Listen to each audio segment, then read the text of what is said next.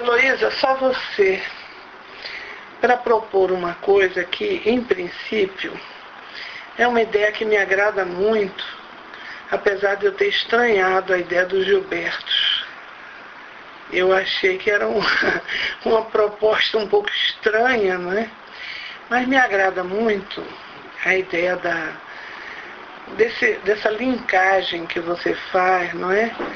E você, ao falar de Gilbertos, você está falando de tradição cultural, de tradução cultural, de tudo o que você quiser, de, de relações, de tipos de criação no espaço da cultura, umas com as outras, de fios que aproximam determinadas coisas, porque quando a gente propõe alguma coisa para comparar, e eu me lembro do, do título do Marcelo Desertor, em que ele diz, do Marcelo não, Marcelo já é, já é ato falho, do Michel Desertor.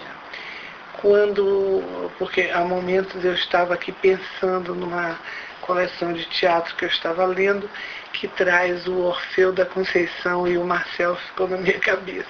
Mas é link também. E de repente você tem uma coisa que o Sertor chama de comparar o incomparável. Ele está fazendo uma crítica da mania de comparação, mas a sua proposta vem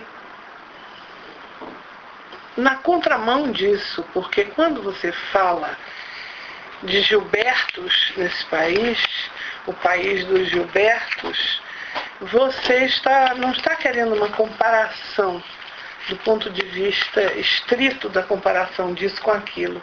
Você está querendo ver audazmente construções, redes, conexões, links, tudo que vier para esclarecer não só a música, mas a cultura brasileira e alguns desses seus criadores. Você está falando de detalhes, mas está falando do todo, está falando de específico, mas está falando de geral ao mesmo tempo. E assim, a maneira do teatro antigo que tem um ponto, eu comecei a tomar algumas notinhas, se você me permitir. Eu vou fazer um oral escrito, escrito oral.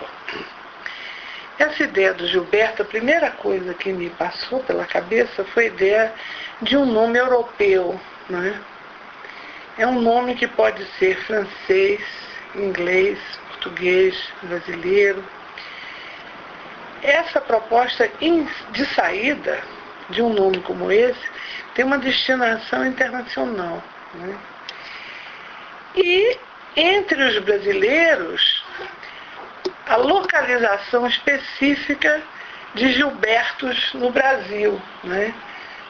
Você tem Gilberto em vários cantos do mundo e tem Gilbertos no Brasil. Tem os Gilbertos famosos e tem os Gilbertos anônimos. Entre os famosos, você reuniu alguns, propôs alguns, mas se você estivesse falando para um amante de futebol, mais especificamente, você teria esquecido do Gilberto Silva, é? dos jogadores da seleção brasileira que se chamaram Gilbertos também. E você tem Gilbertos brancos, pretos, mulatos, cafusos, índios. O Gilberto parece que cria no Brasil, e mestiços, porque, como estávamos aqui falando, mestiços somos todos mas na minha infância houve um Gilberto especial. Meu tio Gilberto, irmão de meu pai. Um herói nebuloso de minha infância. Uma coisa muito interessante, porque ele era um dandy no sertão, no começo do século. Ele lia poesia simbolista, ele ia lendo os poetas malditos simbolistas e ele ia quebrando as taças de cristal da minha avó as poucas que restaram eu posso até depois lhe mostrar. Mas esse tio Gilberto se transformou numa espécie de, de marca de uma internacionalização no sertão, de uma coisa muito avançada para o seu tempo, não é? que era a leitura. Ele e Godofredo Filho, poeta Godofredo Filho, os dois eram dandis, se vestiam de branco, desprezavam as pessoas que estavam em torno, que não entendiam esse seu alcance poético e o fim dessa história é meio trágica, porque meu tio terminou matando um homem num cabaré e teve que fugir. Justamente o meu tio Gilberto foi essa grande marca da minha infância como um herói que desapareceu. E eu não tenho memória dele, da presença dele, mas tenho memória desse nome também. Não é? Ele terminou fugindo porque naquele tempo as cadeias tinham condições terríveis e ele mudou de nome, tirou o Gilberto e foi exercer a sua vida com atividade de medicina num garimpo de Mato Grosso. Né? Essa grande travessia foi feita por Gilberto, que era um nome que ecoava em toda a minha história, em toda a minha memória. E em tratando de Gilbertos, a primeira, a primeira questão que me, me aparece é a ideia do mito e da mitificação. Né? Você tem Gilbertos cidadãos comuns, mas você tem, nesses casos em que você propôs, indivíduos que são artistas, performers, escritores, pensadores, e que ao mesmo tempo sofrem, de um lado, a recusa que esse tipo de atividade conclama, e de outro lado, terminam se transformando em espaços mitificados ou em criaturas até mitificadas dentro da construção cultural. No caso deles, o fio que os aproxima dos quatro Gilbertos que você apresenta, seja o Gilberto Freire, o João Gilberto, o Gilberto Mendes e o Gilberto Gil, e no, no caso deles, parece que há uma costura sutil, há uma espécie de, de coisa que os aproxima, de terreno subterrâneo que os une de um modo, eu acho que uma pesquisa nesse sentido nos levaria a descobrir coisas até mais importantes do que à primeira vista a gente começa a pensar. E essa, esse motivo central dessa aproximação, a meu ver, é essa ideia do, da ação de vanguarda. A ideia de uma criação que propõe outras coisas, outras reuniões, outras compatibilizações do aparentemente até incompatibilizável, não é? Gilberto Freire. Para falar de Gilberto Freire, aqui em São Paulo, alguém que fez, como eu, doutorado na área de ciências sociais, na USP, a primeira marca do Gilberto Freire é o repúdio dos sociólogos de aqui. Né? Os sociólogos daqui não suportavam Gilberto Freire, não suportavam a sua posição, não suportavam a sua figura de senhor, senhor de engenho ao mesmo tempo, aquela figura assim bastante egolátrica, e não suportavam a sua posição sociológica. Né? Tanto Gilberto Freire, eu cheguei na, na USP no ano de 77. Gilberto Freire não era, não tinha entrado, não era nem sequer citado ou permitido. Ele contrariava uma linha de pensamento que tinha se estabelecido aqui, que era o pensamento sociológico, mais imediatamente sociológico, e ele abria a ideia do, do, pensamento antropológico, a dimensão de uma. Gilberto Freire foi sim o antecessor de toda uma história das mentalidades, de uma proposição de uma microhistória, de histórias como da alimentação, do gesto, do comportamento doméstico, do espaço interno, do espaço externo. E isso naquele momento não era aceito. E mais uma Outra coisa é que ele escrevia muito bem. escrevia como poucos. Né? Então, o texto de Gilberto Freire é escritura, enquanto o texto de outros sociólogos, não vou citar, mas alguns deles é está concentrado na função informativa, né, na função da discussão e até está situado no quadro ideológico. Eu, da minha parte, em relação a Gilberto Freire, há uma admiração e uma certa. Houve muito fortemente uma certa repulsa da minha parte, sem ter a ver com esse universo da USP. Nunca me aproximei de Gilberto Freire. Sua adesão ao mundo que o português criou, num momento bem difícil de aceitar, o momento do colonialismo português, né? aquela ideia de aceitar a, as comemorações salazaristas, de se ligar a um projeto colonial português no mundo, naquele momento em que eu era estudante, me parecia assim uma coisa muito difícil né, de aproximação.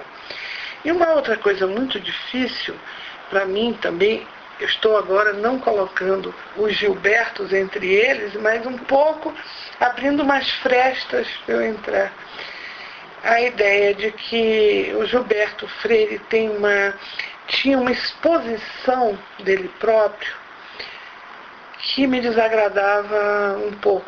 Por exemplo, eu li numa revista Playboy, alguns intelectuais costumavam, nesse momento, na década de 70, 80, abrir espaço na, em revistas como a Playboy para dar as suas entrevistas para manter, ampliar os seus públicos. Né?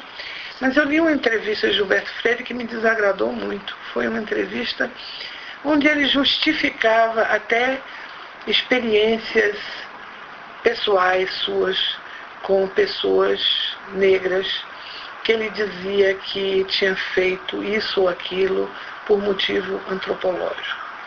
Então, esse tipo de exposição me desagradava. Nessas coisas, eu acho que na avaliação de cultura, na avaliação de escritores, de pensadores, de criadores, a gente vai e volta, a gente tem o ir e vir, né? O famoso ir e vir. Eu volto a valorizar Gilberto Freire e volto a ler Gilberto Freire. Li recentemente de novo Casagrande Senzala, porque eu estava escrevendo um trabalho que apresentei na Universidade de Princeton, chamado Violência e Cortesia. E eu estava muito preocupada em captar alguns detalhes da ideia da construção da cortesia na, na vida social. Né? E aí passei a ler de novo Gilberto Freire, devo lhe dizer com muito agrado. Mas de qualquer maneira, Gilberto Freire hoje é considerado no espaço das ciências sociais alguém que inovou enormemente. Né? Então, essa marca da inovação é o primeiro pilar que você vai colocando aí quando traz os seus outros convidados, né?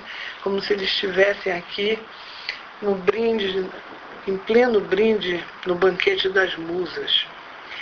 Gilberto Gil, que é um artista da minha geração. Como eu lhe falei em outros momentos, eu não tive muito geração, porque casei muito cedo, nunca militei em grupos de pessoas mais jovens, eu casei, tive filhos, fui. Eu sou completamente retirada, sou ageracional. Mas, cronologicamente, Gilberto Gil é uma pessoa da minha geração. E eu vejo em Gil, e eu acompanho ele desde sempre, não é? sempre uma atitude de vanguarda em relação a quantidade grande de coisas. Por exemplo, essa visada cosmopolita que Gil tem e que nós não poderíamos dizer que Gilberto Freire não tem, pois a sua formação foi nos Estados Unidos com antropologia contemporânea norte-americana também. Gil, essa visada contemporânea, cosmopolita, não é?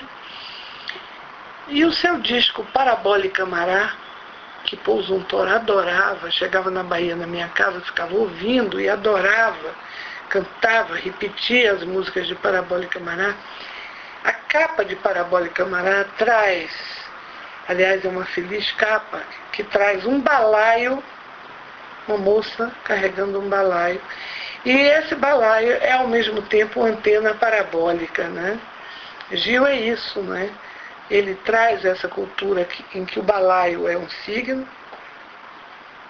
e o traz analogicamente e ao mesmo tempo insere nessa dimensão que é a sua de criação, que é, ele é próprio uma antena parabólica, ele mesmo é uma antena parabólica. Eu acompanhei o avanço das posições dele de juntar o Luiz Gonzaga, o baião de que ele era a música nordestina, a, essa matriz cultural da música nordestina, com o reggae, não é? com a música negra que se produzia na Bahia. E eu nunca deixei de cantar uma coisa que estou cantando agora cada vez que vejo o Barack Obama na televisão, que é Tem dois neguinhos um se chama Bob Marley e outro é Gilberto Gil. Então, essa ideia desses neguinhos espalhados pelo mundo que ele construiu, eu acho uma coisa muito bonita, né? A música que canta Gilberto Gil como neguinho e Bob Marley como outro, para mim forma um triângulo agora com a carinha do, do Barack Obama, seja showbiz, seja mito, seja mito, seja o que for porque eu acho que showbiz é tudo isso também de que a gente está falando aqui. Bom, por outro lado, se alguém seguiu, Gil, seguiu a Tropicália, né? seguiu a incidência das novas tecnologias, seguiu a, a visada teatral, as capas desses discos em que ele aparece com fardão, toda essa. Nele, em Gil, o performer, o músico, o homem de palco, né? o teatro. Há uns poucos anos, acho que há uns dois ou três anos, houve uma cena que nos captou assim parabolicamente, que foi o momento em que Gil, com Kofi Annan, deitou-se já ministro e dançou nos palcos com o outro que tocava tambor. E eu me lembro uma ideia que muito me agrada da aproximação desses vários Gilbertos, essa ideia do palco do mundo também, né? Na ideia do livro medieval, quando você estuda, você tem a ideia do livro do mundo, do Liber Mundi. Eu agora estou pensando no palco do mundo. Seja esse palco em que Gil deita no, no chão para dançar, e que o outro toca tambor, mas essa africanidade de Gil me parece extremamente saudável. Aliás, todas as investidas culturais dele me parecem muito resolvidas, muito conectadas e muito saudáveis. A africanidade com a aproximação do Pierre Verger, a africanidade com a ideia do, do Atlântico Sul, da construção dessa civilização do Atlântico Sul, que está ligada com Benin. Né? A ideia de Benin, de ir a Benin, escutar os de lá, propiciar essa aproximação, ouvir os de cá. Eu acho que essa aproximação da Bahia com todas as Áfricas, o Gil tem um papel muito importante nisso. Né? E eu me lembro muito bem que eu estava no Canadá, onde estava como professor convidado, na Universidade de Ottawa, e tive dois estudantes que estavam fazendo, dois estudantes africanos que estavam fazendo pós-doc lá, e esses dois estudantes africanos foram meus alunos. E quando foi da minha vinda, quando eu vim embora aqui para o Brasil de volta, eles fizeram um jantar para mim que pouca diferença eu faria de um jantar baiano, porque tinha banana da terra frita, tinha muqueca de peixe, tinha tudo que eles puderem encontrar ali naquele lugar e fazer. E mais, eles nunca, nós nunca tínhamos cantado juntos, eu e eles. E aí eles apanharam, um deles apanhou um violão e nós começamos a cantar juntos como se tivéssemos ensaiado a vida inteira. Né? Quer dizer, apostar nessas aproximações foi a aposta que Gilberto Gil fez também, não é?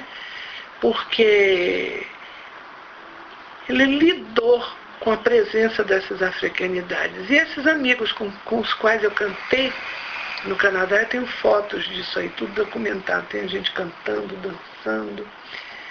E de repente eles me lembraram que a universidade deles, um deles é da costa do, do Dogo, um deles, outro é da costa do Marfim. Um deles me lembrou que na universidade deles há uma disciplina chamada tamborologia, que é tambor, é o do tambor, a logia, o conhecimento do tambor e do toque dos tambores. Isso é da maior importância, não é? E você imaginar que existe tal requinte na, na elaboração dessa linguagem musical que eles têm na universidade uma, doutrina, uma disciplina chamada tamboriologia, em que se estuda o alcance, as práticas, todas as coisas ligadas a, ao exercício do tambor. Quando a gente acaba de falar nisso, a gente sai do Canadá e vai a Salvador, onde se realiza o PECPAN, né? que é o grande festival de tambor, de, de percussão, para o qual Gilberto Gil deu tamanha contribuição e dá toda uma força, não é?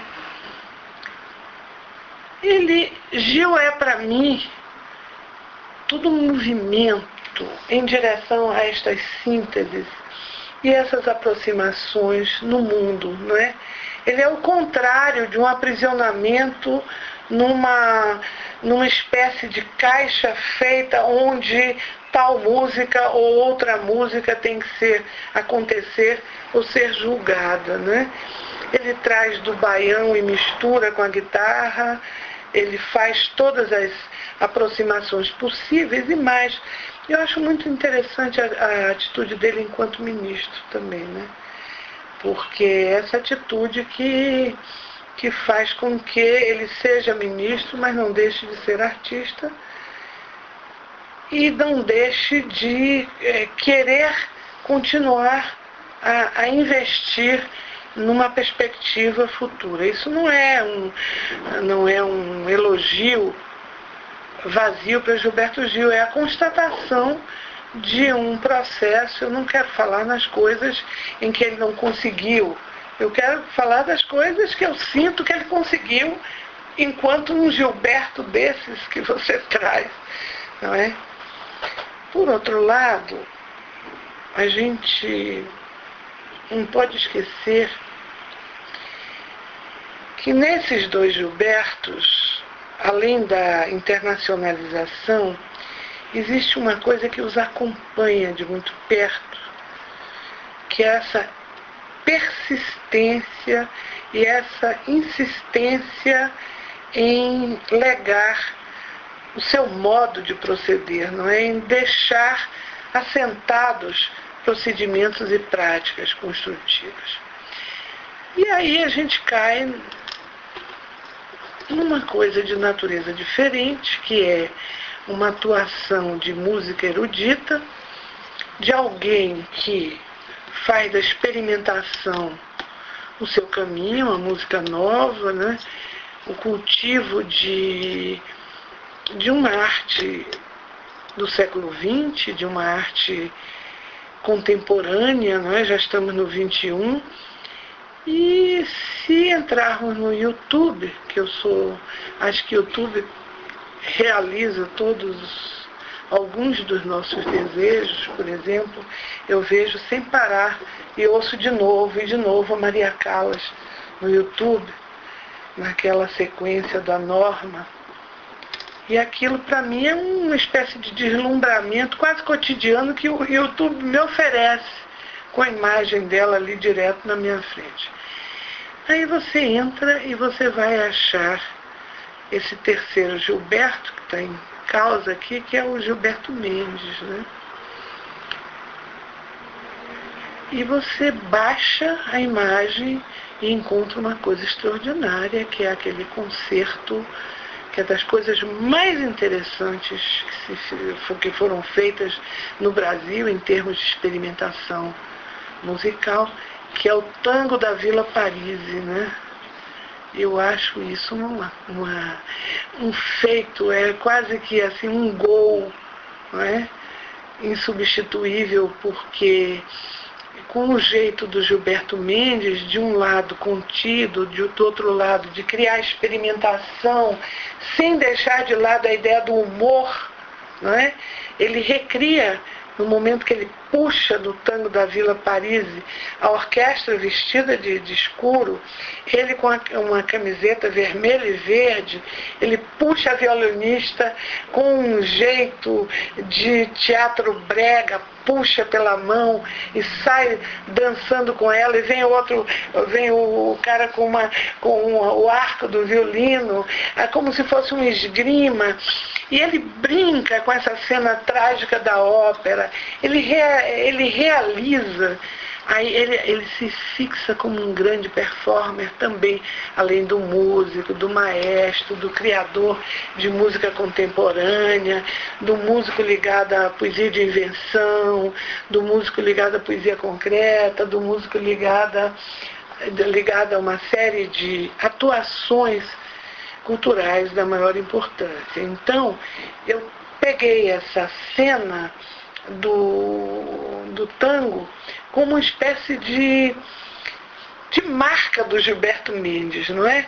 A maneira pela qual ele atua como um performer, como um homem de teatro, como um, um criador de, de coisas que destroem limites, que vão do pop, do popular, para o outro tipo de, de criação mais estritamente é, orquestral ou o que seja, essa, essa atuação dele diz da grandeza desse homem que merece todas as homenagens e merece ser lembrado, não só lembrado, como estudado, cultuado, porque está aí criando e continuando a nos oferecer uma arte insistente, persistente. Né? eu vejo a insistência da sua atuação e da sua atividade. Assisti também algumas, alguns cantos não é, é de bom, é, não vou dizer que ele teve, esteve nos Estados Unidos, ah, no mesmo espaço em que esteve o Haroldo, como artista convidado, mas o que é importante é que ele trouxe para ali os caminhos da cultura brasileira numa vanguarda que traz uma marca brasileira, marca de Gilberto brasileiro, com essas, é, essas ligações entre vanguarda e humor, a sua relação com Cage, por exemplo, né? e mais, música nova, e mais, a criação dessa, desse importante espaço, né? nem digo festival, desse espaço.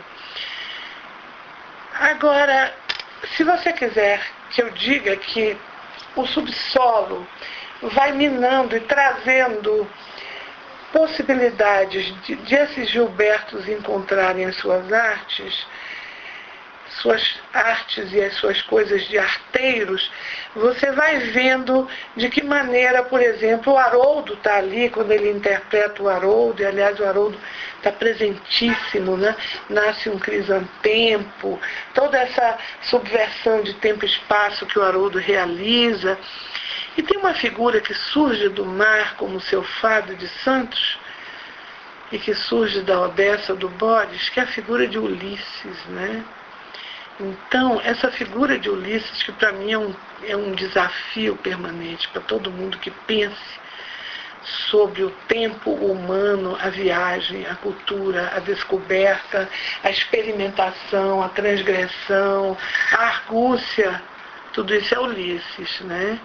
E ele vai chamar aquela coletânea de, de Gilberto vai se chamar uma Odisseia musical Está publicado pela EDUSP, né? Então, quer dizer, você lidando com isso, você está lidando com Gilbertos de várias idades, de vários momentos, não é? Numa faixa de idade que iria entre os 70 e os 100 anos, entre o primeiro Gilberto nomeado aqui, que é o, o do Recife, você está falando de vários Brasis, está falando de Gilbertos de Pernambuco, da Bahia, São Paulo. Só que a Bahia ganhou, viu? Aqui para nós tem dois. Né? Tem dois e aí nós vamos cair. Num, ganhou em, em quantidade. Qualidade, eles são incomparáveis, né? Cada um deles desenvolve a sua performance criativa, escritural, a, as, as limalhas, aquilo que eles imantam na gente, eles são imantadores, eu acho, esses homens. Esses quatro homens que você trouxe aqui, sem falar nos mitos. Mas ao mesmo tempo falando nos mitos, não é? Porque Ulisses e a viagem de Ulisses acompanha tudo isso. Em Finismundo, Haroldo de Campos fala de Ulisses. Fala da viagem de Ulisses entre os semáforos. Né?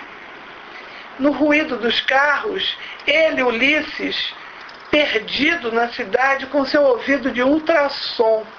Né? Então, esses personagens que estão trazidos aqui por você, Luísa, são personagens que têm ouvidos de ultrassom todos eles. E por que a gente não tem que dizer que eles não encarnam também esta grande viagem de descoberta que é a viagem de Ulisses? João Gilberto. Assim, uma crítica foi feita aos recentes concertos dele. Havia uma discussão, as pessoas se inquietavam, havia momentos em que parecia que ele estava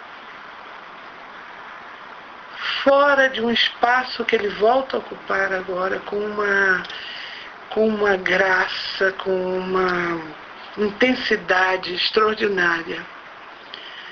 Eu li uma crítica a um concerto de João, dizendo que eu chamo de concerto não de show, lembrando de Elomar aqui, não é? Que se você chamar um, uma cantoria, uma tocata dele, um jeito de aparecer de público, se você chamar de show, ele é capaz de se retirar. É que isso não é show. O concerto de João Gilberto é concerto. Não é? E nesse concerto dele, ele, alguém eu li uma, uma crítica de jornal dizendo que não se escuta já muito bem o que ele diz naquela canção, que é a mesma canção que ele diz desde que eu tinha 18 anos de idade. Né? Mas a minha pergunta é a seguinte: será que precisava se ouvir a frase, a voz, a dicção ou nós já temos tudo isso interiorizado? Ou tudo isso já percorreu os nossos subterrâneos, pelos, pelo menos os meus percorreu. Precisava que se ouvisse rigorosamente se cada um já tem em si um João Gilberto interiorizado. Eu tenho, por exemplo. Haverá quem não tenha. Mas para mim, o grande momento de João Gilberto é desde que ele começa, e o grande momento é ainda agora, quando ele continua cantando as mesmas coisas para um público que quer ouvir as mesmas coisas. Isso é que me parece extraordinário. Essa ideia do artífice, do desconstrutor, do mesmo texto infinitamente. Tem horas que a gente pensa em concerto de doido.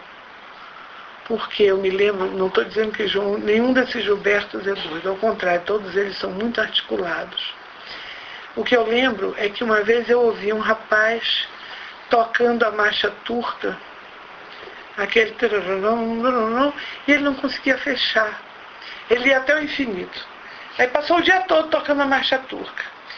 E eu pergunto, João faz isso um pouco com a canção. Ele põe ela e continua cantando, cantando.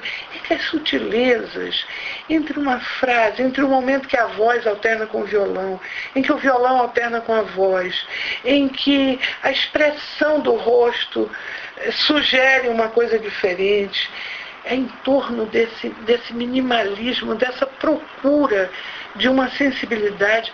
É com isso que nós vamos nos munir também para enfrentar o próprio showbiz que arma a, a, o espetáculo dessa sociedade em que vivemos. Mas nós precisamos dessa sutileza que busca a desconstrução, a criação de um novo espaço no mesmo, a sugestão de uma afinação outra num acorde que já conhecíamos. Então, o concerto, por exemplo, de João Gilberto Toque, eu já disse isso a você uma vez, me remete diretamente a Derrida. A escuta aí é um rito incomparável em que o logocentrismo se descompõe, como queria Derrida, e vamos percorrendo inversões, desmontagens, num espaço-tempo indefinível, mas presente em nós, eu digo, é em mim, naquela que vos fala. E vamos esperando que haja acordes, que haja a mesma canção que será sempre outra. E se existe um mito a nos percorrer, é o desse Gilberto, que eu não sei se é Gilberto ou se é João. E aí nós vamos abrir uma outra rede, que é a rede do país do João também. Por quê? João Gilberto, que é João. É João de Maria ninguém, né? Depois ele é João, e aí vem uma fiação de João atrás também, que é o João Nogueira, o grande sambista, que é o João Cabral de Melo Neto, e aí a gente, através de um projeto assim, de reunião, de aproximação, duas vezes improximável, inaproximável, e às vezes daquilo que compõe a grande cena em que nós estamos, às vezes a gente vai tendo grandes justificativas para uma coisa ir puxando a outra conexão, né? E enquanto eu estava pensando em Gilberto, não pude deixar de pensar em João. E em outra linha, eu queria só encerrar aqui falando da, mais uma vez, da importância e da elegância desse performer que é Gilberto Mendes. Né? E eu acho que o Renato Mismete, que canta, algum, interpreta algumas, o barítono, que vive, inclusive que se apresentou no Festival de Bayreuth, na Alemanha, ele, ele faz justiça à riqueza do texto de Gilberto Mendes.